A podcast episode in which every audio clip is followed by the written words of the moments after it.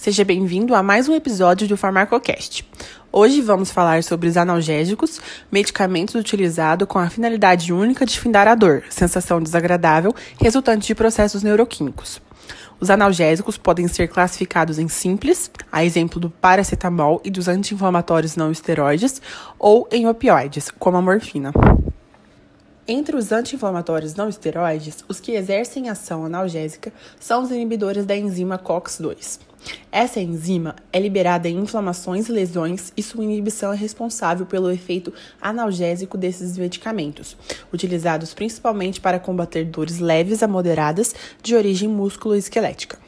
Já o acetaminofeno, ou paracetamol, inibe a síntese das prostaglandinas no sistema nervoso central, sendo mais utilizado em pacientes com problemas gástricos ou quando não há necessidade de ação anti-inflamatória. Os opioides são fármacos naturais, sintéticos ou semissintéticos, que agem ligando-se a receptores específicos do sistema nervoso central para imitar a ação de neurotransmissores endógenos, como as endorfinas. Eles são classificados em agonistas potentes, como a alfentalina e a morfina, em agonistas moderados ou fracos, como a codeína, em agonistas antagonistas mistos e agonistas parciais, como a buprepofina, antagonistas como a naloxona e outros analgésicos, como o tramadol.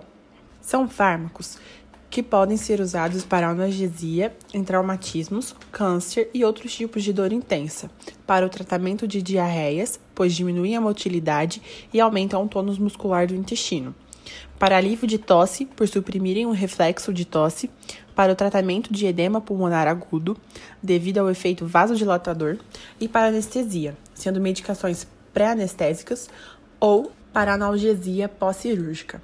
É importante atentar para alguns efeitos adversos do uso desses medicamentos.